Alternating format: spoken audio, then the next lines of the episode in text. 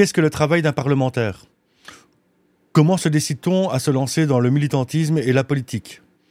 Quel parcours pour en arriver là? C'est autant de questions auxquelles est venu répondre le député bruxellois écolo Thomas Nassens, et lui aussi, il a une vie pas comme les autres.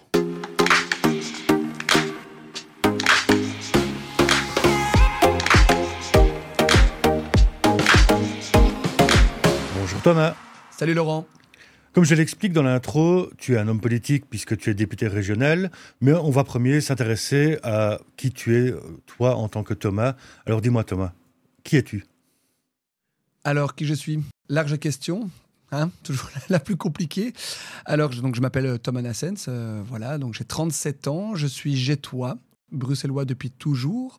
J'habite dans le quartier de la gare de Jette. Je vis avec mes deux enfants et ma compagne, deux jeunes enfants pleins d'énergie. Et euh, mis à part effectivement mon engagement politique, je suis quelqu'un qui a toujours eu un besoin d'engagement, de mettre mon énergie au service de projets collectifs et rassembleurs. Et donc j'ai entre autres une formation d'enseignant à la base, d'instituteur primaire, puis j'ai fait un master en sciences de l'éducation en, psycho à l'ULB. Et euh, puis après tout ça, j'ai refait tout à fait autre chose. J'ai fait une formation de trois ans de guide nature et euh, j'ai travaillé pendant dix ans dans l'éducation à l'environnement, tout en m'engageant dans plein de projets différents, dans la fédération des scouts et guides pluralistes, euh, dans les mouvements étudiants à l'époque plutôt du côté festif de la, de la force. voilà, j'ai mis en place un compost de quartier. Enfin bref, j'ai toujours eu besoin de, de, m'engager dans un collectif. En fait, ça a toujours été un, moteur.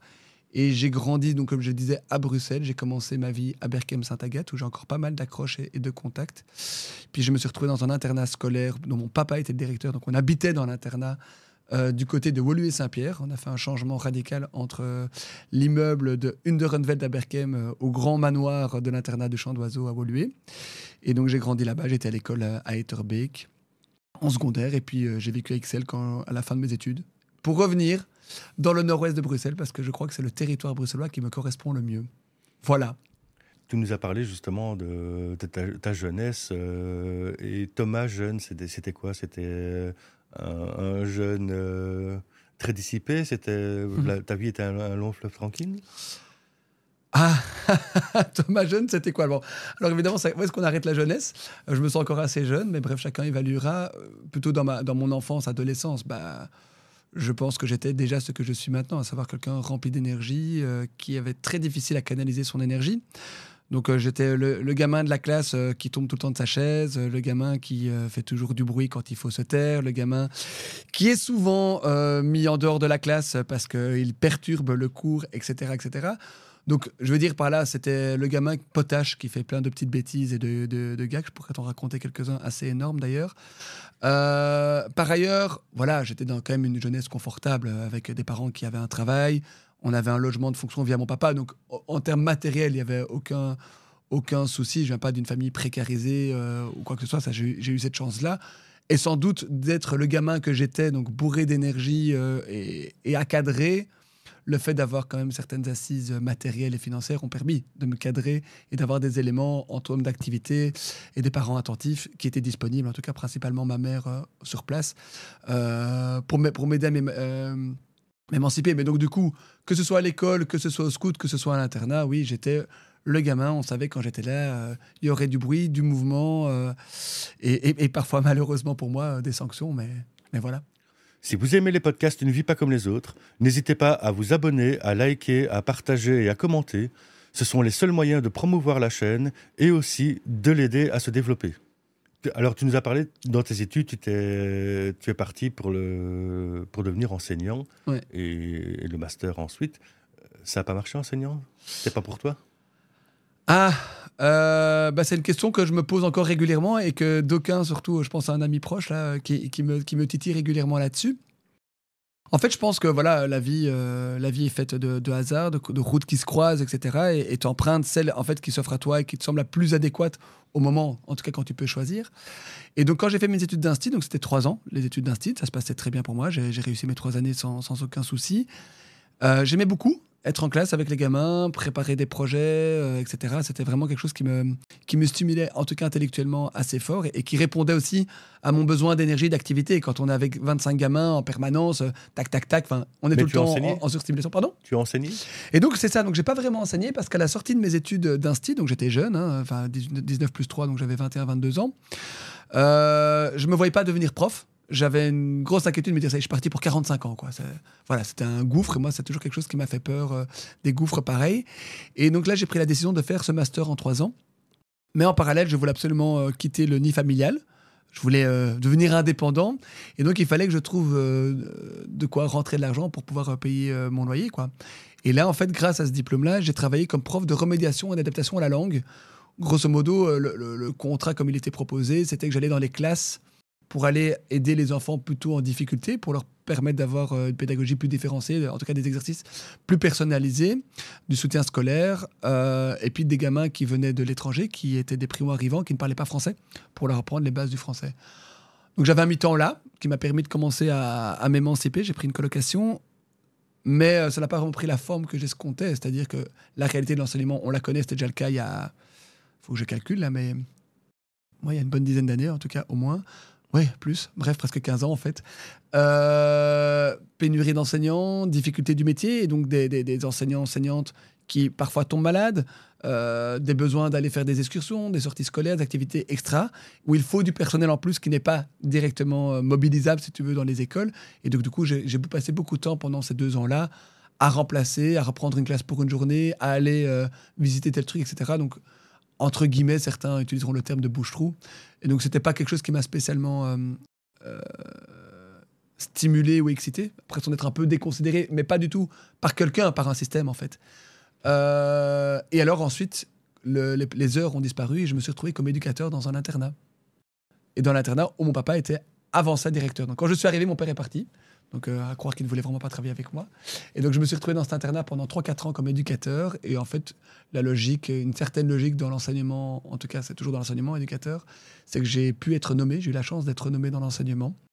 Et une fois que j'ai été nommé, que j'avais terminé mes études de psychopédagogie, que j'avais entamé celle de guide nature, je me suis euh, extrait, on va dire, et je me suis développé dans l'éducation relative à l'environnement, où j'estime également que je faisais euh, de l'éducation et il y avait un, aspect éducationnel qui est tout à fait éducation non formelle, hein, on va dire, euh, donc pas, le cadre de l'établissement scolaire. Donc je suis détaché pédagogique, en fait, je suis nommé dans l'enseignement, donc j'étais détaché pédagogique dans une organisation de jeunesse.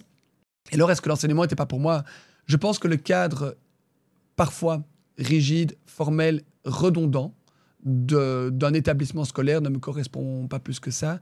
Et c'est vrai que la petite expérience que j'ai eue, et elle n'est pas énorme, j'en suis tout à fait conscient, et je ne me prétends pas être un spécialiste de la vie de l'enseignant, c'était que j'étais assez frustré par rapport aux études que j'avais vécues, du manque de collaboration ou de, de travail collégial avec les autres instituteurs et institutrices. Chacun doit gérer sa classe, c'est très individuel. Voilà, en tout cas là où j'étais dans, sa classe. Aussi pour des raisons de contraintes, hein, des contraintes du nombre d'élèves, des contraintes de programme, des contraintes de moyens, etc. etc. Mais donc moi, c'est quelque chose dont j'ai besoin. J'ai dit en amont, les projets collectifs dans lesquels je peux mettre de l'énergie, j'ai besoin de l'humain. Et je ne retrouvais pas assez cet humain au niveau adulte, au niveau des établissements scolaires. Et c'était un petit peu la même chose d'ailleurs euh, au niveau de l'internat. Et donc après ça, donc tu l'as dit, tu fais guide nature. Ouais. Pourquoi guide nature? Qu'est-ce qui t'a motivé vraiment à te lancer là-dedans euh, euh, Cet appel du verre, en particulier à Bruxelles, en fait, où, bah, où la verdure, à part trois arbres alignés, on n'a quand même pas grand-chose à part vraiment de ce côté-ci, mais sinon. Alors effectivement, à Bruxelles, le verre, c'est une vraie question. Euh, et comme tu le dis très justement, elle est assez inégale à Bruxelles. Euh, ici, à Jette, on est bien servi. On a 50% du territoire qui est, en espace vert et quasiment tout en Natura 2000. Ça, c'est incroyable. Côté d'Odergame, euh, Woluwe, etc., il y a des parcs, il y a des bois, Uccle. Enfin, effectivement, en seconde couronne, il y a quand même des espaces verts de qualité, Anderlecht, évidemment. alors pourquoi? C'est très simple en fait. Je me rappelle très bien de la décision que j'ai eue à ce moment-là. C'est assez hasardeux. Donc je le disais, j'étais très engagé dans les mouvements scouts. Donc j'étais au scout pluraliste à Berkem saint agathe Puis j'ai évolué là-dedans. J'ai été euh, allez, euh, Akela, chef Louveteau, chef de troupe, chef d'unité. J'étais à la fédération comme formateur, etc. Euh, et, et j'étais aussi animateur régional. Enfin bref. Et euh, à la fin de mon parcours scout, c'est plus ou moins à ce moment-là. Plus ou moins la fin de mes études et tout je quitte le scoutisme quelque part, enfin c'est une porte qui se ferme, Et j'ai toujours été attiré par la nature. Donc quand j'étais gamin, quand je disais à mes parents que je voulais être vétérinaire, je ne suis pas du tout vétérinaire et je ne le serai jamais. Déjà, quand j'étais gamin, j'avais peur des chiens, donc c'était pas vraiment un choix très, très rationnel et très raisonnable. Mais donc, du coup, euh, j'ai toujours été attiré par ce qu'était la nature. J'étais abonné au fameux magazine Wapiti et compagnie. Et je n'ai jamais, en fait, trouvé euh, dans mon quotidien un canal qui a pu me permettre de nourrir cet amour de la nature, en tout cas cette curiosité par rapport à la nature. Et j'adorais quand on allait en classe verte et qu'on rencontrait des gens qui nous parlaient du territoire, au niveau biodiversité, au niveau historique, etc. Ça m'a toujours fasciné. Et puis donc j'ai terminé mes études, j'ai terminé ces trucs scout. Et là je me dis, purée Thomas, ça fait 25 ans que tu joues dans la forêt, t'es pas capable de reconnaître trois arbres. C'est quand même bizarre. Voilà. Et quelques jours plus tard, une soirée, je rencontre une fille que je connaissais déjà, qui était biologiste, et qui me dit qu'elle fait la formation de guide nature. elle me raconte, elle avait des autres dans les yeux, et, je trouvais ça génial comme formation. Enfin, ça, ça correspondait vraiment à un truc que j'aurais voulu faire. Et puis elle me dit, bah, vas-y, lance-toi. Je dis, mais attends, moi, je suis pas biologiste, j'ai aucune formation scientifique. Mais non, c'est ouvert à tout le monde. Bon, on a bu quelques bières, je trouve ça un peu sexy, donc je dis, écoute, je, peux me lancer, on, va prendre un pot et on va discuter. Donc elle m'a présenté un petit peu les cours, les contenus, et je me suis rendu compte que ça correspondait exactement à ce que je cherchais. Et en fait, bêtement, c'est là. Je pense que c'était une frustration qui était au fond de moi, euh, qui dans un momentum euh, défini où j'avais justement cette liberté horaire, m'a fait euh, rentrer dedans. Et puis, étant instituteur de formation, effectivement, très vite, j'ai fait le lien entre, mais en fait, là, il y, a un, média, il y a un moyen pour aller faire de l'enseignement autrement, autre part, en fait. Il y a tellement de choses à découvrir. Et donc après, je suis rentré dans tout ce qui est interdisciplinarité, quand j'ai commencé à m'investir vraiment fort dans la formation et puis à travailler en éducation et en environnement. Voilà, très simplement, les raisons pour lesquelles je suis arrivé là. Et de ta formation de guide nature, en fait, c'est d'où ma curiosité euh, là-dessus. Mais à Bruxelles, est-ce que tu peux vivre de, cette formation de guide nature ou est-ce que tu dois ben, faire quelque chose sur le côté? Alors, la formation de guide nature, c'est un brevet. Mmh. Ok, euh, je vais faire un petit peu euh, des clins d'œil un peu exagérés, mais c'est un peu comme quelqu'un qui fait son PACV, brevet d'animateur en centre de vacances. Il a un brevet. Donc, c'est quelque chose qui est reconnu par le pouvoir public en tant que cette personne a les compétences de guide nature. C'est pas un métier. Mhm. C'est pas un emploi, c'est pas euh, je suis devenu instituteur ou euh, je suis devenu menuisier. Quoi. Enfin, menuisier, après, il faut encore créer sa boîte. Mais en tout cas, voilà, c'est pas un, véritable accès à l'emploi. Accès... Oui, non, c'est pas un véritable accès à l'emploi. Moi, je voyais ça toujours.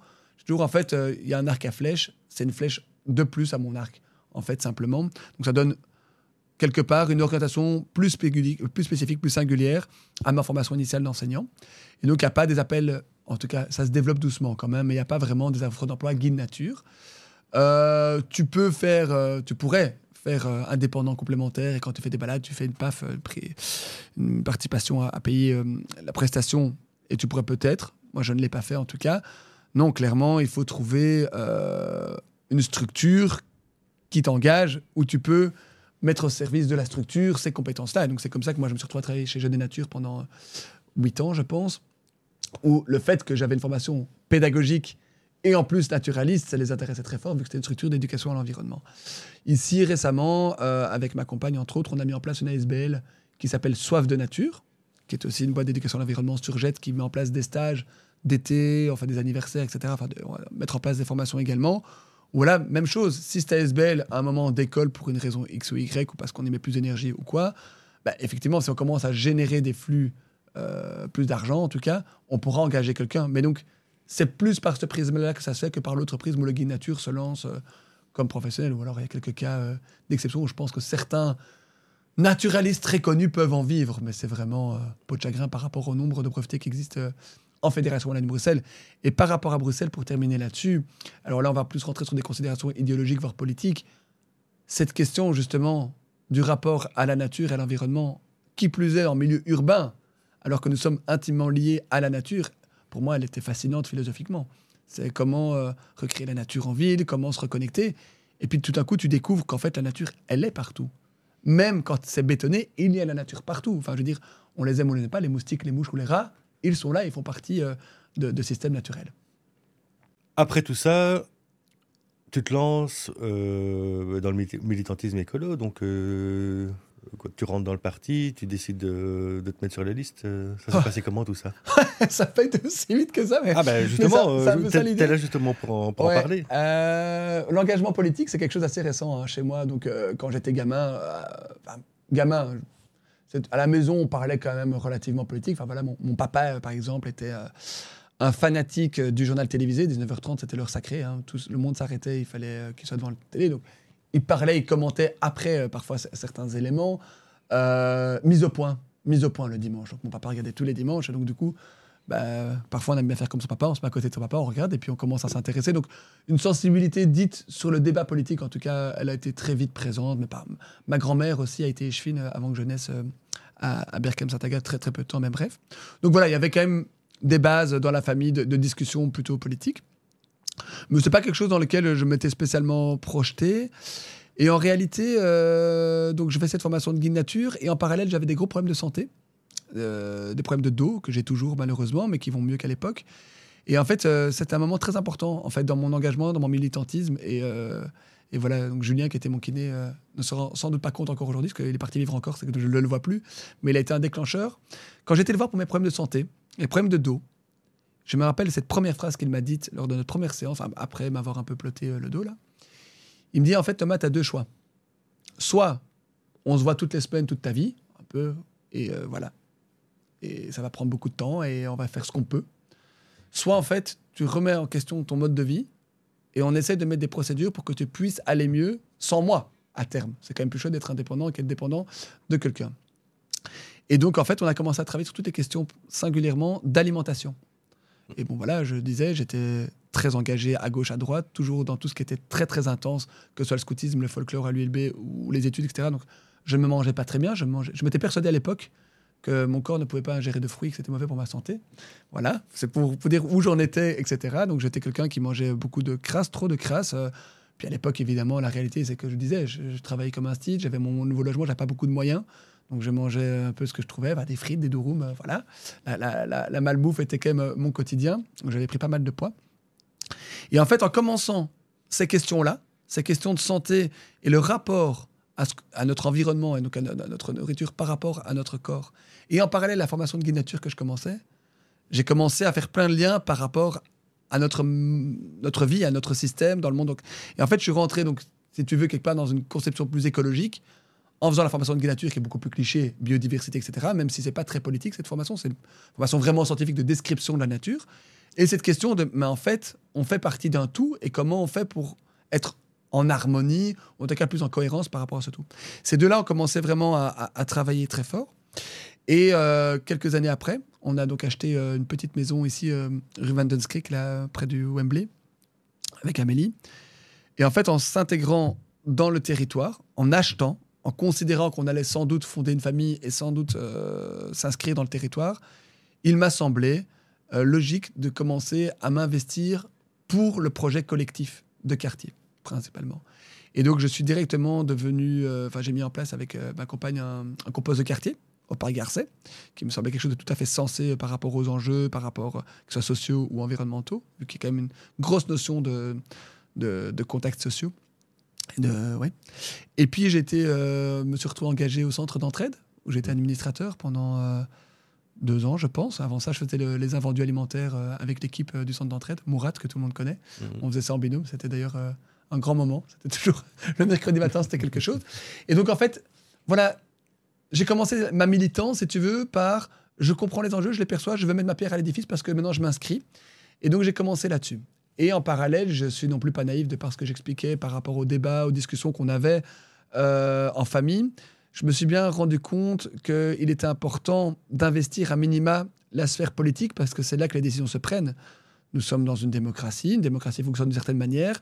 Les personnes qui prennent les lignes directrices les plus impactantes, ce sont les femmes et les hommes politiques. Et donc, euh, je me suis retrouvé euh, à me dire, bah, tiens, quel est le groupe politique que je vais rejoindre? C'est une vraie question. Hein. Enfin, moi, je pense que c'est quand on veut s'engager, il faut d'abord se poser la question avec quel projet et avec quelle personne? Et donc, j'ai fait un petit peu ma popote. Euh, j'ai rencontré des personnes de différents partis qui étaient des gens que j'avais rencontrés dans mes, dans mes lieux de vie, au, qui j'avais confiance et que. Discuter et de manière assez logique, je me suis tourné vers euh, écolo, vers l'écologie politique. Je pense qu'au fond de moi, je le savais déjà, mais que j'avais besoin de faire tout le processus pour, euh, pour en être certain. Et donc, je suis arrivé à Jet ici en 2016. Je pense que je suis arrivé dans la locale écolo Jet. Et alors, c'est marrant parce que finalement on est ce que nous sommes. Hein. et donc, je suis arrivé dans cette locale et ça ne bougeait pas assez pour moi. C'était pas assez euh, dynamique par rapport à ce que je suis. hein. Et donc j'ai été trouver euh, nos deux chers échevins, euh, Bernard Van Nuffel et Nathalie De Soif, en disant mais en fait c'est très chouette, je vous trouve très intéressant, assez brillant, je trouve que ce que vous faites est vraiment sensé, ça me parle, ça me motive. Par contre, je vais vous le dire gentiment, euh, moi j'ai besoin qu'on me mette en activité, sinon je, je dépéris. Un petit peu tout ce que je disais en amont. Et là, en fait, en 2016, ils m'ont dit, mais ce qu'il manque, c'est une coordination locale. Ce serait bien que tu euh, mettes en place une coordination locale. Et comme vous avez compris, j'aime encore bien retrousser les manches et coordonner euh, des groupes collectifs. Et donc, euh, j'ai mis en place une coprésence avec deux autres candidats, candidates que je ne connaissais pas. Enfin, candidats morts, pardon. Salima Baris et, et Stéphane Dorman. Et on a coordonné euh, ce groupe local pour les, en vue des élections 2018. Et pour des raisons, des raisons assez contextuelles, enfin assez inédites. Euh, en 2018, il se fait que je me suis retrouvé troisième sur la liste euh, en soutien de Nathalie et Bernard. Euh, Il n'y avait aucune volonté de ma part à ce moment-là d'espérer avoir un siège comme échevin ou quoi, parce que ça me semblait tellement loin, tellement. Enfin, va dire, deux ans avant, j'étais même pas membre. Enfin, tout ça me paraissait. Il y avait un peu un côté vertigineux. Donc, je me suis retrouvé sur cette liste, troisième. Bon, évidemment, maintenant que je regarde ça avec du recul, euh, il était assez clair qu'il y avait de fortes chances que je sois désigné euh, conseiller communal, euh, communal. Mais donc, à l'époque, ça me paraissait encore tellement, tellement loin. Mais donc, effectivement, au soir des élections 2018, je me retrouve conseiller communal. En sachant que je venais d'avoir mon deuxième enfant en juin 2018, donc j'étais vraiment dans une phase de vie où j'avais deux jeunes petits, un bébé, je ne dormais pas beaucoup. Et en fait, si les gens ont un peu suivi l'histoire politique, en tout cas belge, euh, à ce moment-là, c'était ce qu'on a appelé la vague verte. Donc il y a énormément de majorités avec les écologistes qui sont, qui sont faites en région bruxelloise. Et donc il y a eu de facto dans le parti une sorte d'appel d'air, j'appelais ça comme ça, vers les places régionales avec des nouveaux visages qui étaient appelés à émerger en fait dans, le, dans la région, euh, dans l'écolo-Bruxelles. quoi. Et euh, de discussion en discussion, il est apparu que mon profil pouvait être intéressant pour la liste régionale. J'ai hésité un moment, pas, pas si longtemps que ça. Je me suis dit, bah, tant qu'on y est, allez, euh, battons le faire tant qu'il est chaud. Je suis motivé, je suis chaud, je suis pas dégoûté. euh, J'ai envie de donner, euh, voilà, je me sens bien là, euh, etc. Et donc j'ai introduit ma candidature pour être en bonne place sur la liste régionale. Et en fait, je n'ai pas été élu directement, en tout cas en 2019. Je me suis retrouvé suppléant. Et, voilà, donc du coup, j'étais très content qu'Ecolo score, évidemment, en 2019. Et en fait, pendant trois ans, j'ai siégé, ouais, presque ouais, trois ans, je crois. J'ai siégé comme conseiller communal. Je suis devenu chef de groupe à un moment donné également. Euh, je continue à travailler dans l'éducation et l'environnement. Je continue mes projets sur le côté. euh, je continue à soutenir les échevins euh, du mieux que je pouvais. Enfin bref, j'avais trouvé un équilibre. Et puis, un soir d'automne 2021, euh, on m'appelle pour me dire qu'en fait, une députée va quitter le Parlement bruxellois et que je suis le prochain sur la liste et que je suis donc amené à monter au Parlement bruxellois. Alors, c'était marrant parce que, évidemment, quand maintenant je suis en politique, je vois bien le quotidien que c'est en, termes surstimulation, etc. Mais quand elle m'a appelé, je ne comprenais même pas de quoi il s'agissait directement. Tellement j'étais loin de tout ça. Enfin, trois ans dans une vie plus classique, c'est long. Et donc moi, j'étais le petit- le petit conseiller communal. Enfin, j'étais conseiller communal, ça se passait très bien. J'avais mes projets euh, d'éducation à l'environnement. J'avais plein de nouveaux projets que j'avais commencé à, à lancer, dont la SBL Soif de Nature, qui était déjà quelque chose que- sur lequel on était en train de travailler. Et, euh, et voilà, je me suis retrouvé député. Du coup, bah, j'ai accepté. Et je me suis retrouvé député au mois de janvier 2022. en- euh, c'est ça, donc ça va faire deux ans là. Enfin, fin, décembre 2021 plutôt. Et donc, euh, donc voilà un petit peu comment mon histoire politique est arrivée. Donc là, ça fait plus de deux ans que je suis député. Ça fait deux ans que je suis député. J'ai été conseiller communal et, et en fait, il y a sept ans, j'étais seulement membre euh, d'écolo. Et je pense aussi, alors évidemment, ça fera pour certains peut-être partisans, mais je pense que c'est aussi la force de ce parti politique, c'est qu'il permet réellement de faire émerger de nouveaux visages de manière régulière, en fait. Et, euh, et je pense pas, peut-être, que j'aurais vécu la même histoire dans un autre parti politique, un profil, pas au niveau des idées, mais un profil énergétique comme je le suis, etc. Je sais pas, c'est pas, il aurait eu la même, euh, la même histoire dans un autre parti politique. Voilà, grosso modo. Et du coup, donc tu te retrouves en tant que député régional. Ouais. Est-ce que là, tu as dû abandonner, je suppose, euh, pour pouvoir te consacrer à la, à la vie politique, tu as dû mettre un peu de côté tes, tes activités nature. C'est pas trop énergivore, euh, Ah. le boulot de député? D'ailleurs, c'est quoi la journée d'un député en règle générale? Alors, euh, alors, donc évidemment, première chose, de manière très factuelle, chez Ecolo, on ne cumule pas euh, les rentrées financières, si tu veux. Et donc, du coup, euh, effectivement, quand tu es député, tu, on considère que c'est un métier à temps plein et que donc tu ne vas pas cumuler avec une autre fonction professionnelle. Et donc, effectivement, j'ai démissionné de mon, de mon emploi. Euh, voilà, ça c'était quelque chose de très clair. Donc, je suis député à, H24, je dirais presque 7 jours sur 7. Parce qu'effectivement, tu demandais quelle était la journée type d'un député. Ben, en fait, il n'y a pas vraiment de journée type. Je vais te donner quelques, quelques éléments. Euh, c'est un boulot extrêmement stimulant, ou en tout cas stimulant, je trouve, en termes intellectuels, en termes de rencontres, etc. Mais on te stimule aussi en termes d'informations, de masse d'informations que tu reçois euh, de toutes sortes. Donc, grosso modo, je pense, voilà, si on va vraiment du micro jusqu'au macro, je pense que c'est peut-être la meilleure manière de faire, un, de faire un dessin. Finalement, pourquoi on est élu? Nous sommes élus pour contrôler le travail du gouvernement, donc des ministres et des secrétaires d'État. Et nous sommes élus pour faire des propositions politiques, donc ce qu'on appelle des résolutions ou des ordonnances. Donc, les ordonnances à Bruxelles sont des lois ou des résolutions, donc des orientations politiques générales, des positionnement politique, idéologique. Ou, euh, voilà, donc, et alors, évidemment, on est amené à voter quand il y a des, textes qui sont sur la table, à rejeter ou à accepter euh, certains textes. Donc voilà, grosso modo, à quoi nous sommes amenés. Alors ça, c'est une partie du travail. Parce qu'en fait, la réalité, elle est tout autre. Euh, moi, je considère d'autant plus maintenant, dans la crise démocratique dans laquelle nous sommes, et donc les politiques indirectement et à différentes échelles sont également responsables, tout comme euh, les médias, tout comme euh, les crises. Il y, a plein de raisons qui, euh, peuvent amener à expliquer cette fameuse défiance démocratique. Et donc j'estime qu'un responsable politique, quel que soit le niveau, a une grosse responsabilité de toujours, alors c'est difficile, mais de se rendre le plus accessible possible. Et donc de faire ce lien le plus récurrent possible entre les citoyens, les citoyennes, associations, et ton travail de parlementaire. Expliquer, comprendre, euh, faire un peu quelque part de la pédagogie ou de la didactique, en tout cas de, de, de, rendre accessible voilà, les enjeux qu'il se passe, voilà quelles sont les décisions qui ont été prises, et voilà dans quel cadre elles se prennent. Jouer un peu son rôle parfois d'éducation permanente. Et puis évidemment, le citoyen citoyenne te renvoie aussi des éléments. Donc c'est intéressant. Donc ça, je pense que c'est une grosse partie, en tout cas, voilà, j'ai un peu défini ma personnalité. C'est quelque chose qui a en moi et donc quelque chose que, que j'utilise énormément, que je mobilise beaucoup. Ça, c'est une chose. Évidemment, construire des questions parlementaires, contrôler, contrôler le travail du gouvernement, faire des propositions. Bah, soit on se réveille un matin, on prend une feuille, on commence à écrire. Soit en fait, on se dit, bon, en fait, il y a un thème là qui me tient à cœur, qui tient à cœur au parti dans lequel je suis, qui tient à cœur aux structures desquelles je suis proche. En fait, je vais commencer à les rencontrer, à échanger et à essayer d'identifier des endroits où je peux agir de manière plus fréquente. Ça prend assez beaucoup de temps d'instruire euh, les sujets sur lesquels tu veux travailler. Ne pas croire que tu es un expert, un spécialiste de tout.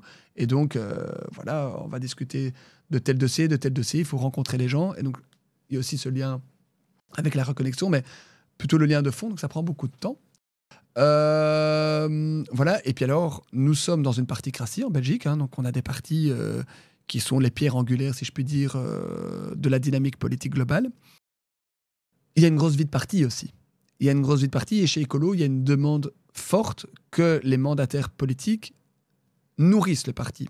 Alors ça veut dire quoi nourrir le parti? Ça veut dire que bah, tout ce travail que je fais, que je viens d'expliquer, bah, en fait que je le réutilise pour pouvoir le proposer au niveau programmatique, pouvoir le partager avec d'autres mandataires politiques à d'autres niveaux de pouvoir, dans des communes ou dans d'autres régions, et donc d'être un élément au service du parti, en tout cas au service de la réflexion et de l'expertise qu'il peut y avoir dans le parti. En gros, euh, demain je pars, que tout ne soit pas perdu. Et puis euh, que je trouve moi-même euh, un truc parce que on ne peut pas faire fi que nous sommes dans une partie classique, un parti, en tout cas actuellement les partis sont centraux, et que donc participer au collectif est essentiel si on veut en tout cas être encore plus efficace et plus juste en fait dans notre manière de travailler. Donc voilà, donc là j'ai vraiment été le plus drag. Donc la, journée parlementaire elle va dépendre du jour au jour. Il y a des journées où je vais siéger dans des commissions parlementaires, des journées, là c'est le vendredi généralement au Parlement bruxellois, où je vais siéger en plénière. Il y a des journées où je vais rencontrer l'associatif, des journées où je vais aller à des conférences, des journées où je vais être assis derrière mon bureau à écrire, à, synthétiser des, éléments, des journées où je vais aller rencontrer euh, Laurent euh, pour faire un podcast. En fait, tout ça est, très, très, euh, très très varié. Et puis maintenant, et on y viendra peut-être par la suite, j'ai un nouveau mandat qui m'a été octroyé, donc, parce que nous sommes dans une année électorale en 2024. Euh, je suis tête de liste aux élections communales à Jette. Et donc, effectivement, il y a un travail qui se passe principalement en soirée, parce que dans les locales politiques, ce sont des bénévoles. où là, il y a un travail effectivement de création de fonds, d'échanges, de discussions, de mobilisation des forces vives, de discussions avec mes échanges, etc., qui me prend aussi un temps. Donc en fait, quelque part, ça ne s'arrête jamais. C'est pour ça que je disais H24 et 7 jours sur 7. Mais ça me passionne et ça me fascine.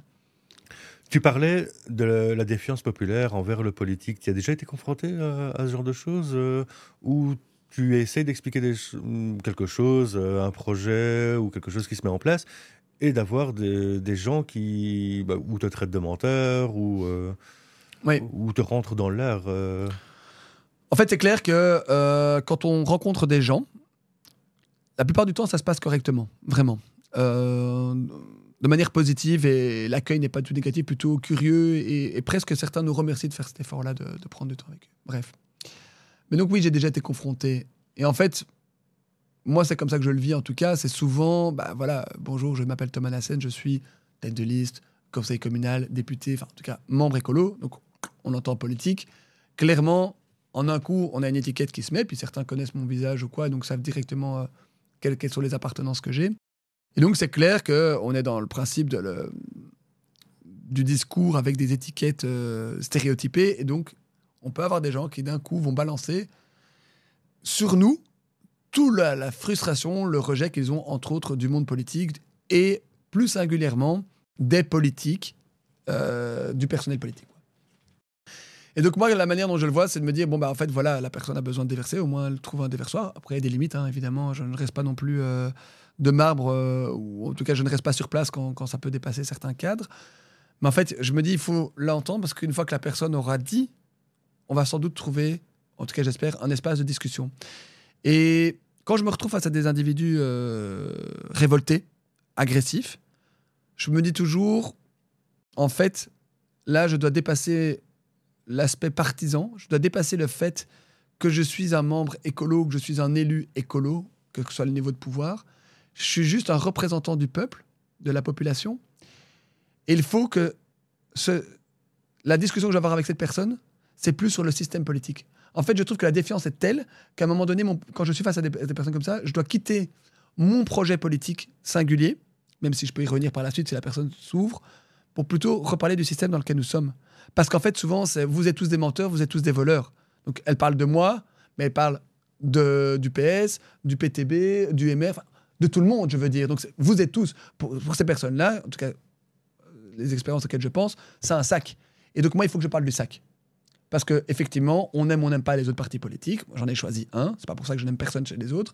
Mais en tout cas, il est très important de se dire, bah, attends, là, moi, en fait, on attaque un des fondements démocratiques qui est la représentation de la population. Alors, est-ce qu'il faut changer, etc. J'ai mon avis sur la question. Mais donc, du coup, dans ces moments rudes, je pense que là, je dois me positionner plutôt comme un, un personnel politique qui doit veiller pour réexpliquer le contexte dans lequel on est et quelles sont les garanties qu'un système politique démocratique donne aussi. Quoi.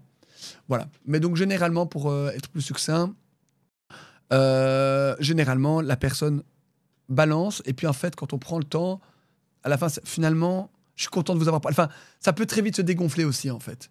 Bah, par contre, quand ça devient juste violent pour violent, euh, malheureusement, la, place n'est pas là à la discussion. Donc, à un moment donné, quand tu veux parler avec quelqu'un, si la personne est là, que tu es là, ou, comme ça, tu trouveras jamais cette zone.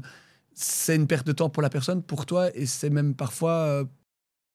Ce qu'il va en sortir, le résultat sera parfois plus négatif que ce que tu aurais voulu en faire. Donc, il faut parfois prendre du recul et attendre. Et attendre. Voilà. Alors, tu l'as dit, tu, puisqu'on va bientôt arriver dans cette période électorale, euh, pour les communales, on a encore un peu de temps. La tu, te lances dans la locale et euh, en tant que tête de liste. Et, mhm. euh, si tu as le choix, oui. plutôt commune, plutôt région Ah ben là, j'ai fait un choix clair. C'est plutôt la commune. Donc, plus du tout à la région Ah, donc là, je ne serai pas candidat à la région. alors, j'ai toujours euh, essayé d'être le, plus honnête, en tout cas honnête possible dans, ma vie. C'est une valeur que mon papa, on reprend la, je parle de lui, l'honnêteté, la justesse, c'était les deux, les deux mots de, mon papa. Euh, je ne sais pas de quoi sera fait euh, ma vie dans 15-20 ans. Je n'en sais strictement rien. On voit d'où je viens, euh, où je suis. Voilà, donc je ne jure plus de rien en termes de, projection dite professionnelle. Euh, en tout cas, ici, une des raisons pour lesquelles j'ai rejoint la politique écolo, c'est des valeurs. Une des valeurs, c'est pour moi le non-cumul des mandats et une, une clarté dans le positionnement et dans les messages je pense que c'est vraiment très important et en fait c'est ce qui devrait être le plus souvent fait pour que les choses soient plus simples, plus claires et plus, lisibles. Quand c'est lisible, c'est plus acceptable aussi. Et donc j'ai fait le choix d'aller à la commune euh, pour des raisons que je peux expliciter après si tu veux. Euh, et donc je ne serai pas candidat sur les listes régionales ici. Voilà. Mais c'était justement la question suivante, c'est pourquoi le communal du coup? Pourquoi, mhm. pourquoi ce choix euh, de la commune plutôt que, que de voir à l'échelle au-dessus? Alors j'aime pas le principe de région au-dessus des communes parce que c'est bah, pas la même chose, c'est pas le même c'est pas le, même travail. On est, on est bien d'accord. Hein. Mais donc pourquoi ce choix de, de la commune? Alors exactement, c'est pas le même travail et c'est très bien ce que tu viens de dire. Euh, les gens hiérarchisent toujours commune, régionale, fédérale, européenne. C'est pas du tout de ça qu'il s'agit. Effectivement, on est sur des lieux plus hauts en termes de, territoire, mais la réalité c'est que le travail d'un échevin et d'un député a tellement rien à voir, a tellement rien à voir. Enfin, à un moment, c'est comme quand on veut aussi euh, hiérarchiser les instituts euh, puéricultrice, ainsi maternelle, bah, c'est primaire. Enfin voilà, c'est pas, c'est pas, on ne peut pas hiérarchiser. Ça, c'est mon, mon avis en tout cas sur la question. Alors pourquoi au niveau local Je pense la question que je me suis posée en tout cas euh, ici au début de l'année 2023, parce que c'est à ce moment-là que, on a un an d'élection, donc c'est à ce moment-là que les discussions commencent à, émerger, même les médias commencent à, le faire vivre doucement. Voilà qui je suis. Donc quelles sont mes forces, quelles sont mes faiblesses euh, et quels sont euh, les endroits où je me sens le mieux? Je pense que c'est deux réponses auxquelles il fallait, il fallait répondre. Et avec qui aussi? Et donc, en fait, très simplement, je pense, comme je l'ai dit, moi, suis quelqu'un, bah, voilà, l'énergie, le projet collectif, etc. Ici, au niveau du territoire communal, j'adore la rencontre avec les gens, avec les Gétois et les Gétoises, évidemment. Mais cette rencontre, ces échanges à bâton rompu, dans des lieux autres que les, lieux dits politisés. Avoir une réunion dans ton bureau au Parlement, c'est pas la même chose qu'avoir une discussion euh, pour Vunk ou, à Jamin Jet. C'est pas la même chose. Et en fait, c'est ça que j'adore. C'est de pouvoir être en fait dans une sorte de quotidien et de pouvoir discuter d'enjeux globaux, globaux au niveau communal, mais voilà, d'enjeux politiques locaux, dans des lieux humains. donc ça, c'est une des choses que j'apprécie principalement euh, au niveau local. Euh, je suis engagé très fort sur la commune depuis que j'y suis, et c'était la raison même à la base de mon engagement chez Écolojet.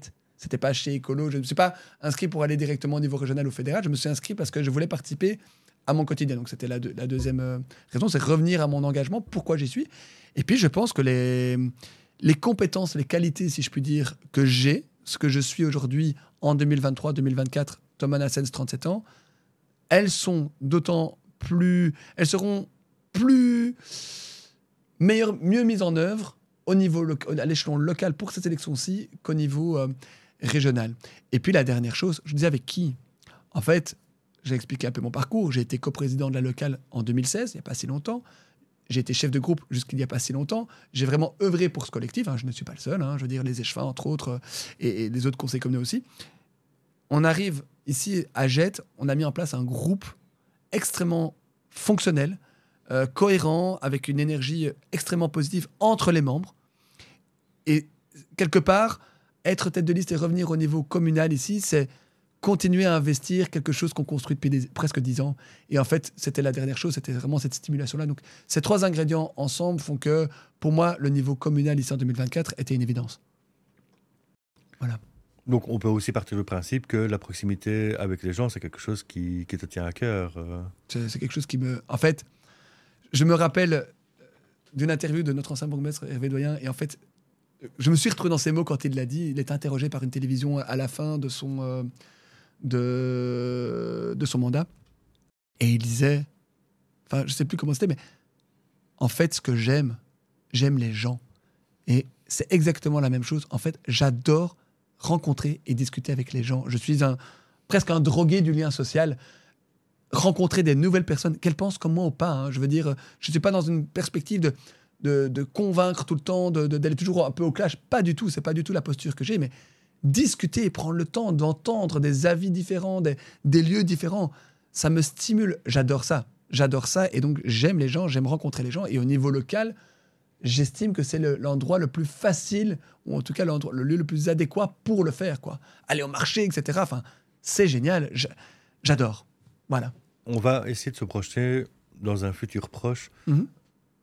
Dans ce que tu as créé comme schéma mental, c'est quoi ton année qui arrive, euh, puisqu'on arrive dans cette année électorale Mhm. Comment ça va se dérouler pour toi? Comment, comment tu vas pouvoir euh, bah, déjà euh, passer le cap des élections régionales où tu, ne seras pas dedans Mhm. et après tu vas te lancer tout de suite dans, dans ta campagne Ouais. en, en juin? Comment tu imagines que, que ça va se passer? Alors, euh, au niveau de mon quotidien, de ma vie professionnelle, vu que, comme tu le disais, là, H24, enfin, H24 jour sur 7, donc c'est un peu cette frontière communale, euh, communale pardon, lapsus, Euh, la vie professionnelle et privée qui sont un petit peu quand même fort entremêlées dans, mon, activité professionnelle. Euh, donc, je vais, répondre en, parlant des deux. En fait, la réalité, d'une part, je suis député jusqu'au mois de juin. Donc j'ai du travail, j'ai encore des sujets à suivre, des, dossiers à, suivre, à porter, à défendre le cas échéant. Euh, donc je pense que mon travail au niveau du Parlement va être assez similaire à celui qu'il a été, même si l'atmosphère et le contexte seront peut-être moins agréables, moins, moins douillets en, termes de relations euh, humaines et intervention que ça ne l'a été jusque-là. Euh, donc je pense que voilà, jusque mai, je vais être député de manière, euh, bah, ce que j'explicitais en amont. À côté de ça, là où en tout cas mon année 2024 va être très particulière, c'est que les élections communales arrivent après un méga scrutin. Il faut pourtant les préparer. En gros, je ne vais pas me réveiller le 10 juillet en me disant Ah, dans deux mois, il y a les élections, euh, il faut avoir une shortlist, des beaux projets. Non. Donc là, en fait, on est déjà en train de travailler, mais ce, tra- ce travail-là, il prend énormément de temps, si tu veux, sur les heures libres, les heures hors bureau, parce que comme je te disais, les volontaires, enfin, les- les membres, pardon, sont tous des volontaires, des bénévoles, donnent de leur temps libre. Et donc, du coup, mon année 2024 va être marquée par sans doute, et très certainement, enfin même plus que sans doute, c'est clair, par énormément de réunions en soirée et le week-end. Ça, c'est clair, de préparation, de mobilisation, de réflexion, etc., de rencontres. Parce qu'ici, euh, bah, tu le sais, euh, on rencontre énormément de Gétois et Gétois en one-to-one, donc entre quatre yeux pour euh, discuter de la commune. Ça prend énormément de temps, on prend une heure minimum par, par personne. Donc, donc voilà, donc ça va être beaucoup de temps sur le temps libre, si je puis dire. Ça va être du travail qui va continuer. Et à côté de ça, bah voilà, j'ai toujours mes enfants dont je dois travailler, donc il faut que je trouve un équilibre familial parce que ça demande beaucoup de temps. J'ai des enfants qui sont encore jeunes, hein, donc ils ont 8 et, et 5 ans et demi, qui ont besoin d'attention. Euh, ils ont besoin de faire autre chose que de la politique le week-end, entre autres. Euh, J'ai une compagne aussi. Et euh, il y a aussi Soif de Nature qui continue à exister. Il y a des gens qui nous attendent, donc il faut aussi que je prépare le programme des activités 2024, qu'on voit les activités, comment on les développe, etc. Trouver des gens qui veulent bien se mettre dans le projet pour, pour soutenir, parce que comme mon temps, est, comme celui de tout le monde, il est limité. Euh, donc voilà, donc grosso modo, ça va être une année très très très chargée parce qu'effectivement, le niveau régional va continuer avec les stimulations qui vont avec et je vais devoir dégager un maximum de temps pour permettre à ce que la campagne communale se passe à la fois extrêmement bien en interne avec nos membres et que tout le monde se, se mobilise et se sent concerné par le projet collectif. Et à la fois, si nous sommes sereins en interne, ça permet d'avoir une campagne politique, même globale, plus sereine avec les autres partis politiques et avec les Gétois et les Gétoises. Et si tout se passe bien, Ouais. que tu es élu, est-ce que tu aurais quand même. Alors, on va pas faire euh, ton programme, hein, comme Non, je t'avais dit, mais est-ce qu'il y a quand même un projet au niveau Gétois qui te tient particulièrement à cœur? Un projet. Il y a énormément de choses au niveau Gétois qui me, qui me tiennent à cœur. Euh, tu parles d'un projet, euh, d'une mise en œuvre ou de quelqu'un Peu importe, quelque chose qui. mais le fait que tu aies un mandat politique pourrait. Peut-être, hein, puisque euh, Mmh, aussi, oui, même au niveau collecteur qui politique, décide, ça ne dépend pas que de toi, mais Ouais. quelque chose qui pourrait. euh, qui te tient vraiment à cœur, que tu aimerais que sa réalisation se, se fasse. euh, Ben, moi, il y a deux choses qui me tiennent très fort à cœur pour le moment. Là, c'est vraiment à titre individuel, donc c'est pas le, pro- le, le- le- le programme écologiste. Enfin, il n'est pas encore validé, donc voilà. Moi, il y a deux choses. Tu l'as entendu dans, dans- enfin, ça transpire, je pense, dans, dans tout ce que je viens de dire. Ce, contact humain, ce lien social, vraiment pour moi, c'est crucial et c'est mon moteur en fait. hein. La réalité, c'est que c'est mon moteur, donc euh, on est au-delà de ça. C'est de apporter au mieux ma pierre à l'édifice pour ça, pour ce lien social, pour ces rencontres. Faire de nos lieux publics des lieux de rencontres, de- d'échanges, de, de discussions et ou de construction. Évidemment, ici, on est au CBO, qui est un, un lieu merveilleux dans cette image-là. Voilà, On parle du Jamin Jet, euh, le JetMet maintenant, euh, le, le marché euh, du mercredi où il y a pas mal de gens qui se rencontrent. Il y a de plus en plus de projets qui se mettent. Et donc, comment on fait pour se réapproprier cet espace public au service de la collectivité? Singulièrement au service du projet global, du projet côté. Plein de gens me parlent de tous ces projets. Donc, il y a eu Firm, il y a le CBO, il y a Station, il y a Mona. C'est hyper sensé. Donc, continuer. Et moi, je dirais même plus loin, les faire sortir aussi de lieux fermés. Et donc, il y a énormément de places euh, dans Jet. Enfin, il y a d'autres lieux que la place du Miroir, la place Canal Mercier. Donc, arriver à mettre en place, de la meilleure des manières, une ligne politique, culturelle ou sociale qui permet en fait de retisser du lien entre les gens et de créer des lieux de rencontre. Je pense que ça, c'est crucial. Et en fait, le deuxième qui va quelque part euh, en complémentaire, c'est le développement euh, d'un tissu économique aussi plus je dirais, j'oserais parfois le terme, plus adapté aux, besoins des uns et des autres. Et donc, euh, faire participer également les commerçants et les commerçantes au projet global, en fait, parce qu'ils sont également des moteurs de rencontre. Je veux dire, euh, je prends un exemple vraiment cliché, euh, mais c'est un endroit que où j'adore aller, le rayon bio. Tu papotes là-bas. Les gens papotent dans les rayons. Peut-être qu'on papote moins dans le Carrefour ou dans le Deleuze. Et donc, comment faire pour que tous ces lieux de rencontre, tous ces lieux de vie deviennent des lieux de partage aussi. Voilà. Tout à l'heure, tu parlais de l'accès à la nourriture, de la malbouffe en parallèle. Ouais, quand enfin. Mais oui, mais c'est important, Ouais. parce que nous, on travaille avec des familles précaires, et très clairement, une nourriture de qualité, c'est pas quelque chose qui leur est accessible, Tout à fait. voire même pas du tout. Je veux dire, le... Alors, tu parles du rayon bio, mais moi, je vais te parler même pire que ça. Le rayon bio d'un supermarché, Mm. c'est l'endroit où ils ne mettront jamais les pieds parce que Mhm. c'est impayable. Est-ce que de ce côté-là, il n'y a pas quelque chose qu'on pourrait faire aussi? Et même au niveau local, je veux dire, Jette, comme tu l'as dit, c'est une des communes les plus vertes de Bruxelles. Il y, a- il y a quand même plein de choses qui, qui pourraient être mises en place pour essayer de... Bah, je suis désolé, hein, euh, les kebabs, je les aime bien, mais en voir 3 sur 100 mètres, ça m'énerve. Donc, euh, Mm. est-ce que là, on ne pourrait pas aussi agir et faire en sorte, d'une manière ou d'une autre, que cette nourriture soit, soit aussi accessible à, à toutes les familles? Ou dans les écoles ou, ou- J'en sais rien, je, je lance des idées comme ça, mais moi, je trouve que là, il y a quand même quelque chose qui pourrait être euh, réalisable, en tout cas, euh, une piste à explorer. Mais comme on est euh, sur ma vie, et euh, à la fois te donner mon rapport à tout ça depuis que j'ai changé, depuis que j'étais voir Skinny, qui m'a qui m'a ouvert méchamment les yeux. Et donc ça va faire du lien avec la précarité. Et à ce moment-là, j'avais pas non plus un salaire mirobolant très loin de là. Et, euh, et le projet, ce que je porte euh, en tant que candidat politique, on va dire ça comme ça. Euh, moi, je travaille sur les questions d'alimentation depuis euh, deux ans au Parlement. Avant ça, j'ai fait des questions au Conseil communal sur les questions d'alimentation. J'ai été ambassadeur Good Food pour la région. J'ai été euh, partie prenante dans des projets d'agriculture urbaine, etc. Donc, c'est des questions qui me, qui me touchent très fort depuis, euh, depuis de longues années. Je me rappelle avoir été à la maison médicale euh, Tournesol parler de l'accessibilité à l'alimentation. Et donc, en fait, c'est ça. C'est l'accessibilité. Et en fait, tu mets, je trouve, le doigt sur quelque chose de très important. La question n'est pas est-ce qu'il y a des produits sains? Est-ce qu'ils existent ou pas? C'est une question importante à, à se poser. Mais l'autre, c'est comment on la rend accessible? Et donc, euh, plus particulièrement, ici en région bruxelloise, on a une nouvelle stratégie Good Food. Donc, il y a une stratégie Good Food 1, maintenant on est sur la 2. Et la stratégie Good Food 2, c'est quoi? C'est faire de l'accessibilité à cette alimentation saine à tous et toutes. Donc, la rendre beaucoup plus accessible au niveau financier, mais au niveau culturel également et au niveau géographique. Et donc, il y a des projets moteurs qui sont stimulés, qui sont soutenus. Je vais en donner un parce que je trouve que c'est vraiment un projet sensé et qui, qui mérite bien plus d'être soutenu et qui pourrait prendre place aussi sur Jet, et qui, c'est pas le cas, mais que ça pourrait, s'appelle VRAC ASBL. Et VRAC ASBL, c'est quoi? C'est une assoce qui œuvre sur cette question d'accessibilité singulièrement vers les milieux, les milieux les plus précaires, vers les personnes qui ont le moins de moyens financiers, et organiser des énormes achats de gros, de produits sains, et je pense quasiment tous bio, et d'organiser des masses assez grandes, et ça fonctionne très bien, entre autres à Saint-Gilles, pour après, les gens payent un prix tout à fait accessible, vraiment pas plus euh, cher qu'au supermarché. En fait, on casse les prix, si tu veux. Plus tu achètes gros, moins ça coûte cher, etc. Et en plus, tu fais pas de déchets. Parce que tout ça est en vrac. Ça s'appelle vrac. Et euh, les gens viennent se servir. euh, à Saint-Gilles, je crois que c'est dans l'épicerie sociale qu'ils font ça, etc. Mais donc après, voilà, il y a des ventes. Et donc, créer des projets stimulants qui vont permettre à la fois un respect du producteur et du consommateur. Mais pour avoir un respect du producteur et du consommateur, en fait, il faut aussi casser toutes les chaînes entre. Et c'est très important. Et donc, recréer du contact entre la production et euh, la consommation. Je parlais de Vrac ASBL, il y en a d'autres. Je veux dire, au JetMet, j'en avais parlé euh, au conseil communal, pour donner un exemple très simple. Ça, on est parfois de l'ordre de l'accessibilité culturelle. Ce n'est pas pour moi, c'est un truc de riche.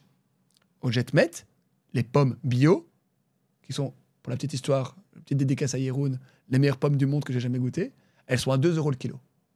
Elles sont à 2 euros le kilo. Ce n'est pas cher. Ce n'est pas cher et elles sont là tous les mercredis. Est-ce que les gens le savent à Jet Je n'en suis pas convaincu. Donc voilà, il y a aussi cette accessibilité culturelle qui est très importante, donc changer un petit peu les mentalités. Pour ça, il faut faire de l'éducation permanente. À Jet, maintenant, CBO, grâce au CBO, il y a le, principe des cuisines de quartier qui, se développe, qui est aussi un projet qui est soutenu. Il y a des restaurants comme à la maison, à Eturbé, qui sont des restaurants où les gens peuvent venir participer à des projets collectifs de nourriture. Il y a de plus en plus de projets qui existent. Et donc, effectivement, tu as tout à fait raison. Je pense qu'outre, on ne doit pas se limiter à l'offre, on doit aussi se limiter comment on pense accessibilité à tous et toutes, et au niveau culturel, géographique, on l'a dit, et financier. Donc là, il y a des projets novateurs. Et alors, tu parlais des espaces verts. Donc effectivement, sur Jet, et euh, on a des projets d'agriculture urbaine sur Jet, on a des maraîchers, on a courgettes, etc. Mais je pense qu'il faudrait trouver euh, des leviers pour aller un peu plus loin et surtout reconnecter ces producteurs et ces productrices aux citoyens parce qu'en fait, il n'y a rien à faire. Et c'est une question de lieu. Hein. Enfin, je veux dire, je n'ai pas un meilleur lieu que, là pour faire l'agriculture à Jette. Mais euh, on est sur le territoire jettois. Est-ce que tous les citoyens jettois et jettoises ont un contact avec un producteur euh, un agriculteur? Non, ils sont loin, en fait. Donc, je pense que ce sont aussi des questions euh, à se poser parce que une fois que tu commences à discuter avec des agriculteurs, tu comprends aussi leur réalité, tu comprends aussi les prix, tu, réfléchis. Et je terminerai sur mon expérience personnelle. Quand j'étais donc chez Skinny, etc., voilà, moi, j'avais pas beaucoup d'argent à ce moment-là. Voilà. Je travaillais à mi Enfin, bref, c'était un peu galère, on s'en fout. Et en fait, à un moment donné, euh, quand je me suis dit, OK, j'en ai marre d'avoir mal au dos, enfin, je souffrais vraiment, je dois perdre du poids parce que je commençais, ça n'allait plus du tout. C'était un des leviers sur lesquels je pouvais agir pour libérer mon dos. En fait, on a un portefeuille. Ta capacité financière, voilà. En fait, on a des camemberts, donc tu vas mettre X% dans tes voyages, X% dans tes habits, X% dans ta nourriture, X% dans tes loisirs. Enfin, je dis voyage, je voulais dire loisirs. Dans le multimédia, j'en sais rien, dans plein de choses. En fait, à un moment donné, je pense clairement qu'il faut aussi, et ça c'est ce que moi j'ai opéré, réorganiser ça. Est-ce qu'il est normal que je paye X dizaines, voire centaines d'euros par mois pour telle chose et que je paye que X% pour ma nourriture? Le, le Belge, en moyenne, il accorde 13% de son budget à la nourriture. 13% à la nourriture, c'est une fonction vitale. Dans les années 50, je crois qu'on était autour de 50%. Je ne dis pas qu'il n'y a rien qu'à changer. Le, loyer, par exemple, a explosé. Donc c'est normal qu'ils prennent plus de place. Enfin, c'est normal. Je veux dire, c'est une conséquence. C'est pas, pas normal. Hein, il faut changer ça, mais, c'est une conséquence. Mais par contre, il y a une vraie question. Tiens, est-ce qu'il est. C'est des questions à se poser. Est-ce que je dois payer plus mes vêtements que ma bouffe Ou plus loin, est-ce que mes loisirs, en termes numériques, je prends tout cet exemple numérique, à l'époque, et euh, chacun fait les choix qui, lui appartiennent, moi j'avais la télé, je ne prends plus la télé. C'est un, truc. J'avais une voiture personnelle, j'ai une voiture partagée, on la partage avec mes ménages. Donc, si tu veux, ce sont aussi des rééquilibrages financiers qui me permettent de libérer plus d'argent pour mon alimentation. Donc, c'est aussi un changement culturel. Oh, ça, c'est inaccessible, mais aussi, en fait, qu'est-ce qui est crucial dans ma vie de tous les jours? Et je pense que la population, les, les, citoyens trop souvent, et je ne la personne à personne, mais de manière globale, on minimise beaucoup trop l'impact de notre alimentation sur notre vie quotidienne mm.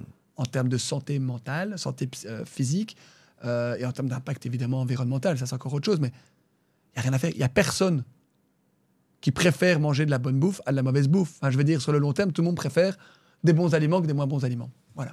Je vais me permettre de répondre à ce que tu disais par, par rapport au numérique. Euh, on a aussi euh, lié, parce que comme tu le sais, j'ai fait des animations d'éducation aux médias et euh, de prévention au harcèlement scolaire dans les écoles jetoises, essentiellement dans les écoles communales pendant sept ans. Il y a aussi une réalité qui fait que le smartphone, c'est un investissement dans le temps faut pas oublier à ce niveau-là que pour beaucoup de familles, bah, que ce soit une famille monoparentale où on retrouve une maman toute seule qui galère avec ses enfants, mm. ou une famille précarisée ou des primo-arrivants, c'est la meilleure babysitter du monde. Et pour eux, malheureusement, un smartphone à 200 euros ou un iPhone qui en fait 1500, il y a une grosse différence. Déjà parce qu'au niveau prix, ils vont acheter l'iPhone. Et pourquoi ils vont acheter l'iPhone avec les abonnements euh, combinés où ils vont payer tous les Mhm. mois cher leur abonnement Mais surtout parce qu'ils savent que dans trois ans, l'iPhone, il fonctionne toujours. Exactement. Alors que leur smartphone à 200 euros, dans six mois, il est mort.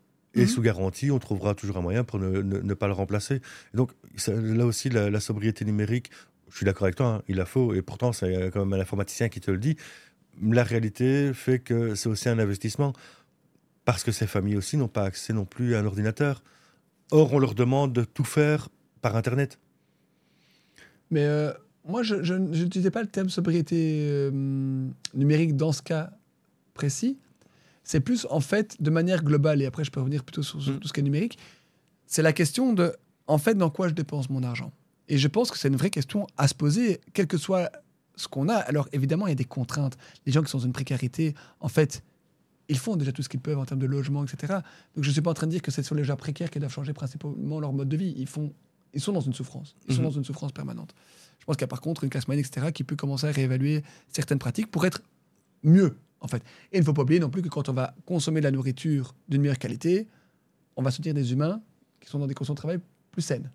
Je veux dire, on a vu ce qui se passait avec Deleuze, on va pas revenir dessus, mais voilà, aller consommer tous les jours au Deleuze, ben, c'est soutenir euh, une vision, en tout cas, de l'économie et de l'emploi. Bref. Euh, ici, par rapport euh, euh, à, donc, à- cette organisation, il y a aussi la question donc, du numérique. Je prends l'exemple d'une personne que je connais qui est plus âgée. Et là, on n'est pas sur une maman solo avec deux enfants, une personne plus âgée, qui en fait, à un moment, tu te rends compte qu'elle a plein d'abonnements. quoi. Non, mais je veux dire, un abonnement à, Netflix, à Netflix, un truc, machin. C'est pas pour citer Netflix, chacun fait ce qu'il veut. Mais je veux dire, c'était intéressant de voir. En fait, il y a plein de trucs qu'elle paye, qu'elle peut-être même utiliser une fois par mois.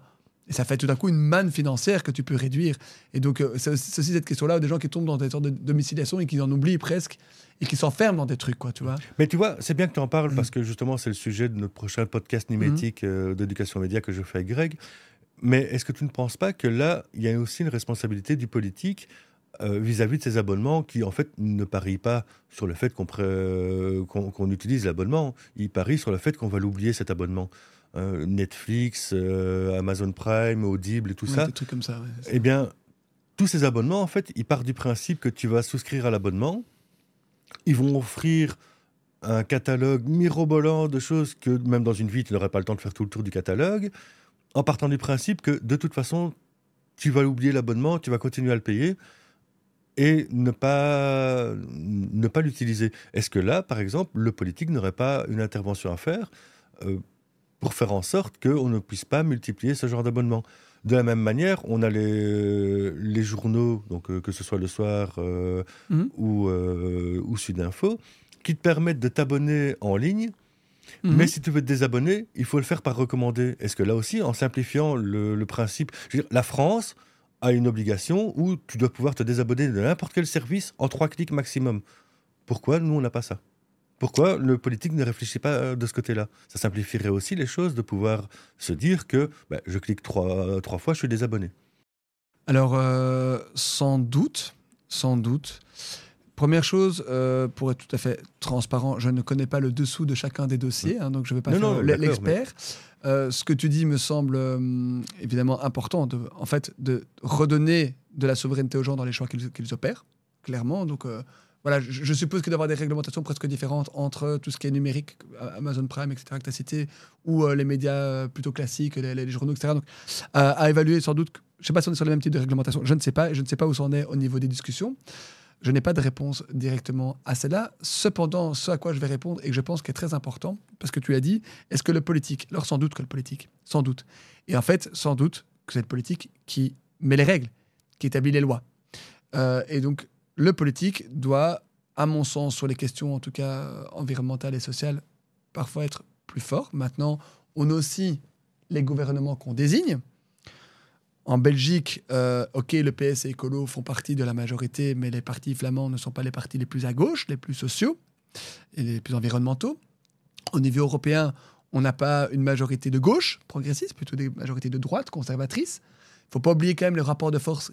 Quel est-il dans le paysage politique euh, belge et européen? C'est quand même un élément important. Quand tu veux changer des lois nationales ou internationales, ben, c'est à ce niveau-là que ça s'opère. C'est pas, par exemple, la majorité euh, jetoise qui va, qui opérer ça. Mais donc, ce que je dis pas, c'est qu'effectivement, le politique a sans doute des leviers pour améliorer ce genre de choses. Et il faut continuer à avancer, mais il faut donner si on estime que ce sont des choses importantes, la protection du consommateur plutôt que la protection de l'entreprise, il faut donner le mandat à des partis politiques et des personnalités politiques qui euh, portent ce genre de message-là. Ça, c'est une petite. Par contre, remettre sur la politique, j'y vois un danger. je ne dis pas qu'il y a un gros levier. Moi, je travaille beaucoup sur la question, je lis beaucoup sur le principe du triangle de l'inaction. C'est quelque chose qui me fascine un petit peu pour le moment. Parce que souvent, on me dit Thomas, oui, mais bon, on peut pas dire aux individus de changer, oui, mais tu vois, par rapport plutôt à la crise globale, à la crise euh, climatique, environnementale, qui en fait en implique d'autres crises sociales et crises humaines, en fait. Hein. Euh, voilà, c'est bien plus large que ça. Et donc, c'est le principe du triangle de l'inaction, où grosso modo, les entreprises, elles ne changent pas. Pourquoi? Parce qu'elles disent que c'est aux politiques de leur mettre des règles, et que de toute manière, pourquoi elles changeraient leurs produits et la manière de faire, vu que le consommateur continue à les consommer?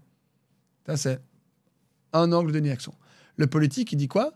Il dit, moi, d'une part, l'électeur, il a voté pour moi et donc il n'a pas l'air d'être euh, mécontent.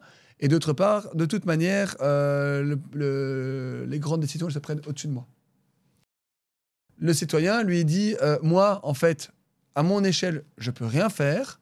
le politique, c'est beaucoup trop. Et l'économie, je comprends rien. Hein. donc on est dans un truc où les trois parties, si tu veux, triangle, sont complètement en inaction.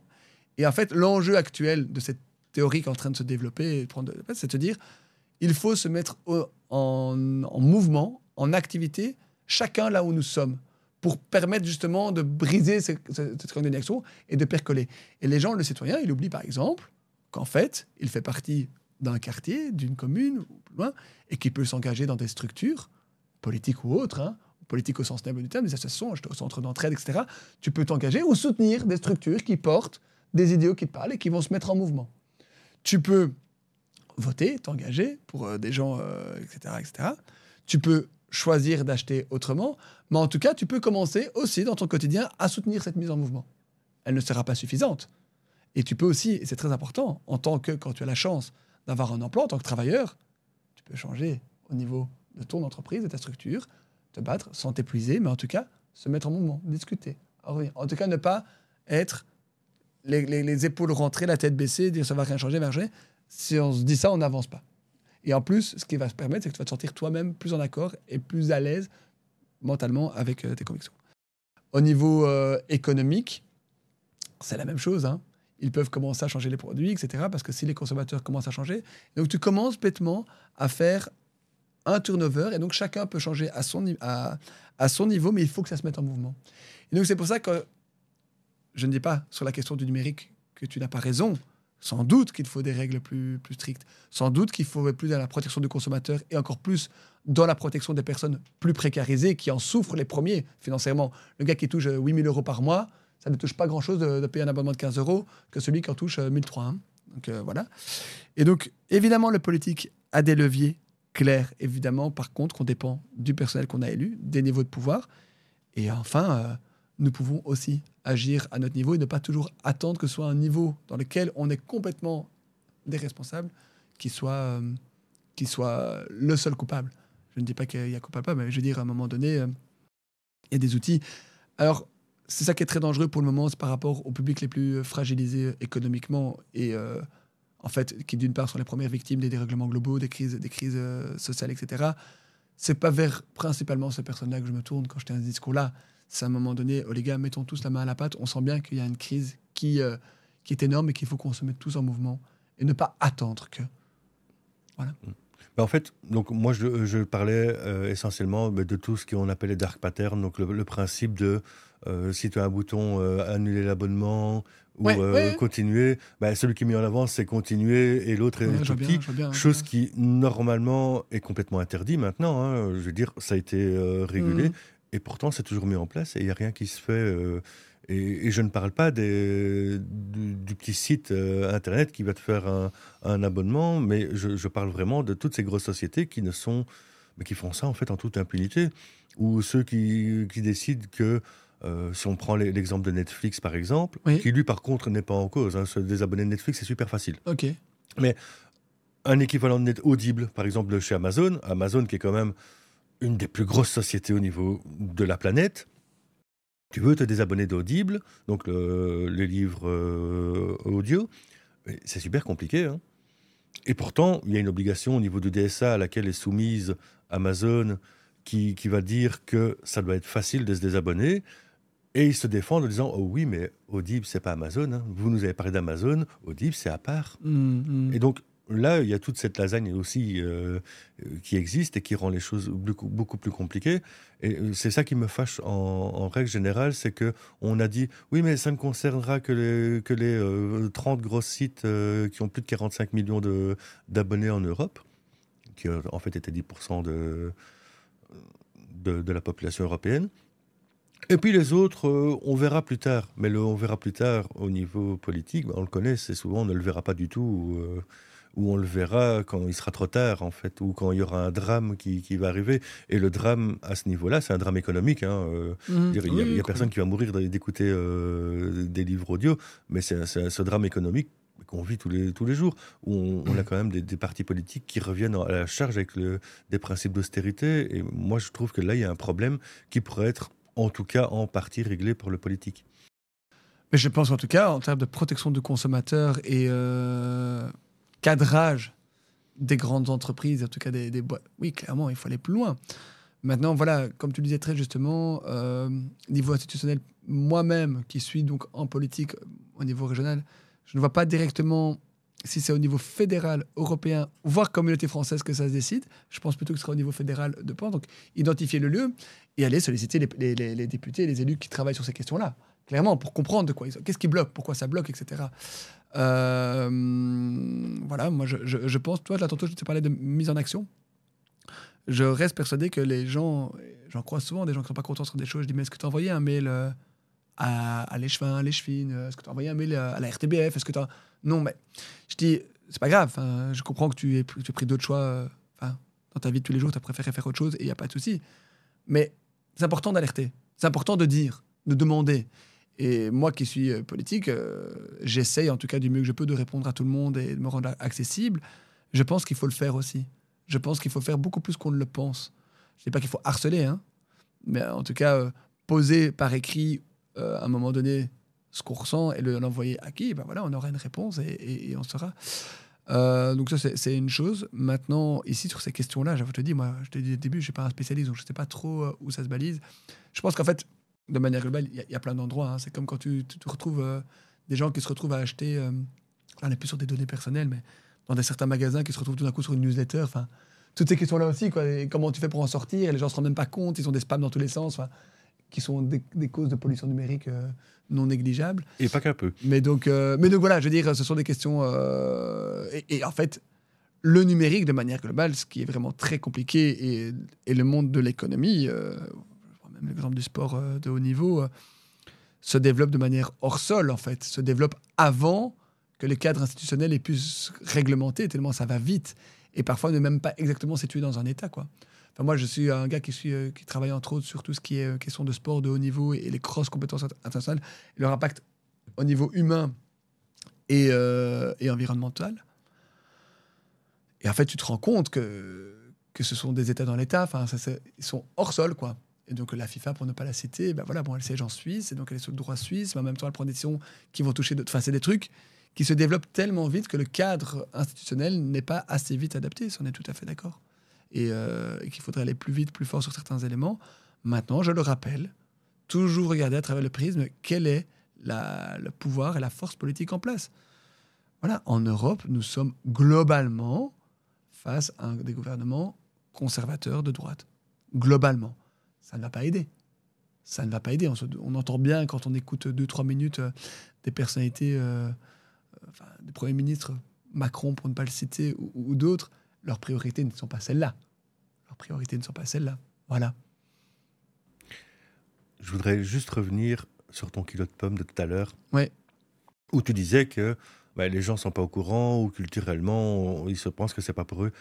Est-ce que là, par exemple, au niveau même ne serait-ce que local, ce serait pas intéressant que les médias en parlent Parce que systématiquement, quand tu vois les médias mainstream, s'ils parlent du bio, bah, c'est plus souvent pour te dire c'est bon, mais c'est cher, que pour te dire regarde là, c'est quand même intéressant, on pourrait le faire autre chose. Est-ce que là, je dans la commune de Jette, on a quand même un média qui existe qui est le Jet Info. À aucun moment on en parle de ce kilo de pommes à, à 2 euros, qui est quand même moins cher qu'au supermarché. hein. Tout à fait, tout à fait. Euh, je pense. Je pense que tu as tout à fait raison. Et quand je parle donc effectivement de hum, accessibilité culturelle, c'est vraiment de ça que je parle. C'est comment rendre l'information culturellement acceptable et euh, pas acceptable, accessible pour toutes et tous, que ce soit par cela, que ce soit par de l'affichage, que ce soit par du mailing, que ce soit, en fait, par un événement, quel que soit le lieu. Effectivement, si tu décides, et c'est une décision qu'il faut avoir de manière collégiale, hein, je veux dire de nouveau, euh, on n'est pas dans un, dans un dans, dans, un système politique où il y a un parti qui décide de tout, ou une personnalité qui décide de tout. Ce sont des, des, groupes qui se mettent ensemble pour avoir un projet clair. Mais si on estime qu'à un moment donné, l'alimentation est un axe prioritaire, bah, il y a outre la mise en œuvre, mais aussi la communication vers. Ici, effectivement, AGET, force est de constater que ce n'est pas euh, une priorité absolue. Je ne dis pas qu'il n'y a rien qui se surjette. Hein. On parlait des projets d'agriculture urbaine. Le JetMet, il existe quand même. Il y a des choses qui, qui bougent à Jet à ce niveau-là. mais en termes d'accessibilité culturelle, je pense que tu as tout à fait raison. Il y a un souci. Il y a un souci. Et euh, ici, nous, on a déjà discuté plusieurs fois au conseil communal et même en tant que citoyen, je veux dire, avant cela, on a cette fête annuelle qui s'appelle euh, le marché annuel, qui est, une, qui est un super, euh, un grand moment pour la commune, de dire symboliquement, historiquement, etc. Mais en fait, quand on fait un marché annuel qui est censé, ou qui est en fait l'étiquette de ce que Jet veut, de ce que Jet est, moi je ne me sens pas spécialement complètement raccord entre la publicité qui est faite de la commune et ce que je vois dans la commune et ce que j'aimerais pour la commune. En d'autres termes, par exemple sur la question de l'alimentation, Comment on fait pour visibiliser des acteurs d'alimentation plus saines? Comment on fait? Il y a maintenant la petite partie artisan. Est-ce qu'elle est visibilisée? Est-ce qu'elle est connue? Est-ce que les gens savent qu'elle existe? Sont toutes des questions à poser. Hein. Je, je, moi, j'aime pas dire tout est mauvais, tout est bien, ou, tout, est, acheté, pas du tout. Mais en tout cas, la question, c'est ce moment-là, pour moi, c'est la photo de qu'est-ce que c'est jette.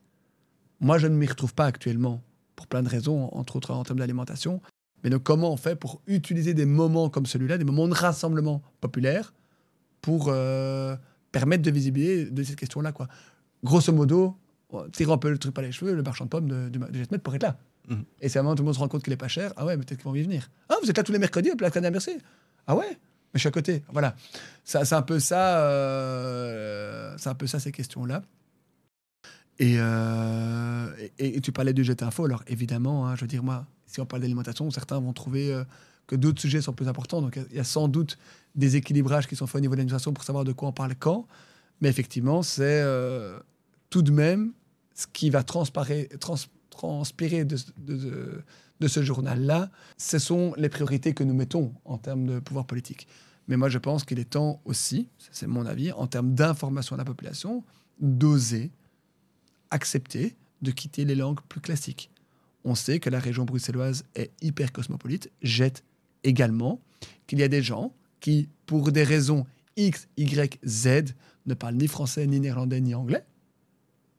Et qu'on pourrait imaginer, quand on veut faire une véritable communication politique sur des enjeux qu'on estime d'intérêt public, qu'on puisse parfois donner l'accessibilité dans d'autres langues. Et je pense que c'est important aussi. Ça ne veut pas dire qu'on est en train de dire que Bruxelles ne doit plus être francophone ou néerlandophone. C'est pas ça qu'on dit. Seulement, si on fait vivre ensemble et qu'on estime que des gens qui ne parlent pas la même langue, qui ne la gèrent pas de la même manière, n'ont pas accès à l'information, j'ai difficile à croire qu'on peut faire du vivre ensemble. Mm. Et ça, je, pense, que en plus. ici à Jette, justement, le, guide associatif est mm. accessible dans, plusieurs langues. Tout à fait. Euh. Tout à fait mais, le Jet Info, ça pourrait être envoyé vers des choses je ne dis pas qu'il faut faire le jet d'info en 19 langues, hein, sinon on s'en sort jamais non plus. Mais bah, sinon, c'est réfléchir sur les un téléphonique qui sort. Donc euh. Voilà, c'est réfléchir sur les priorités que, que, nous donnons et comment on rend toutes ces informations claires. Mais donc, effectivement, si on veut parler d'alimentation et des, des, des, des, outils en place sur la commune ou stimulés sur la commune, il est important de pouvoir le communiquer au plus grand nombre. Surtout que dans les publics précaires, il y a beaucoup de gens qui parlent d'autres langues aussi. Donc, il euh, ne faut pas les rater. quoi. Mm. Pour faire un, petit peu un exemple de ce qui s'est passé récemment, on a eu des, gens qui sont arrivés d'Ukraine. Voilà, on va pas leur demander dans, dans, l'instant euh, de parler français euh, ou néerlandais. Hein. non, mais après, à Jet, on a quand même un gros tissu associatif aussi. Ça pourrait être fait une campagne d'affichage, par exemple, dans les différentes associations. Tu prends un lieu comme le CBO, qui brasse quand même pas mal de public par les différents événements. Peut-être que ça, ça pourrait être intéressant de, de mettre en place une campagne d'affichage on le fait bien pour la semaine de la santé, ben, pourquoi pas le faire pour le, pour le reste euh, Tout à fait. Ou pour le parcours d'artiste. Euh. Tout à fait. Mais donc, euh, mais je, je, pense que, voilà, ça c'est mon avis. Et donc, je te parlais un petit peu de mes projets. Moi, je parlais de mmh. vivre ensemble, je te parlais euh, des commerces, etc. Mais je pense, enfin, moi, c'est dans mon ADN, dans, dans, ce que je suis. L'alimentation, c'est quelque chose euh, sur lequel j'ai énormément travaillé. Je suis, en tout cas, fort. Et à un moment donné, ça doit être tellement plus priorisé. Je te le disais là tantôt, et c'est quelque chose que j'utilise régulièrement. C'est une fonction vitale que nous payons. C'est presque la seule. Je dis presque parce que d'autres, tu peux l'oxygène, tu n'as pas encore la payer. Euh, les autres fonctions vitales, alors je ne vais pas toutes les, énumérer ici, mais, mais voilà, là, on prend l'eau tu n'es pas censé payer non plus. Euh, mais en tout cas, l'eau, tu peux payer une partie de, ton eau. Mais ce que je veux dire, c'est l'alimentation, c'est quelque, chose qui coûte cher, qui prend, en tout cas, qui peut coûter cher, qui va prendre un espace. C'est notre, notre fonction vitale, on en a besoin pour vivre. Et donc, ne pas en faire une politique majeure, pour moi, c'est une erreur. C'est l'erreur qu'on a faite à un moment donné. Et euh, je terminerai sur un projet sur lequel euh, on travaille et qu'on travaille fort chez Ecolo, entre autres, et j'en suis une des chevilles ouvrières, une des, je ne suis pas le seul, c'est sur la sécurité sociale de l'alimentation, qui est un nouveau projet, et là on n'est pas au niveau toi, on est au niveau macro, de pouvoir permettre aux gens de bénéficier, de bénéficier tout un chacun d'un revenu, si tu veux, universel d'un certain montant, qui donnerait accès chaque mois à de la nourriture estampillée euh, durable, quoi. Et donc qui respecte le producteur, qui respecte une certaine production et qui est bonne pour la santé. Et tous les, Belges auraient, euh, imaginons, 200 euros par mois sur une carte qui leur permettrait de payer. Et donc c'est un nouveau pilier de la sécurité sociale. Enfin bref, il y a des grosses euh, réflexions sur comment ça pourrait être, être financé. Mais on est vraiment dans cette perspective d'accessibilité, en fait. Mmh. On est dans cette perspective d'accessibilité. Et c'est génial ce concept. Voilà. On arrive tout doucement à la fin de ce podcast. Bon, on a déjà beaucoup parlé, on vient de passer l'heure quart. J'ai quand même une dernière question qui est la même que je pose dans tous les podcasts. Qu'est-ce que je peux te souhaiter pour la suite? Ah, me souhaiter? Écoute, euh, vu le monde euh, particulier dans lequel j'évolue, qui est le monde politique, comme, tu l'as, comme on en a parlé, souhaite-moi, si tu veux, si tu veux bien, euh, souhaite-moi de, garder mon optimisme mon énergie et mon honnêteté. Je pense que j'ai. Voilà. Voilà. Merci Thomas. À bientôt. Merci Laurent. Si vous avez aimé ce podcast, n'oubliez pas un petit like, un petit abonnement et on se dit à la prochaine.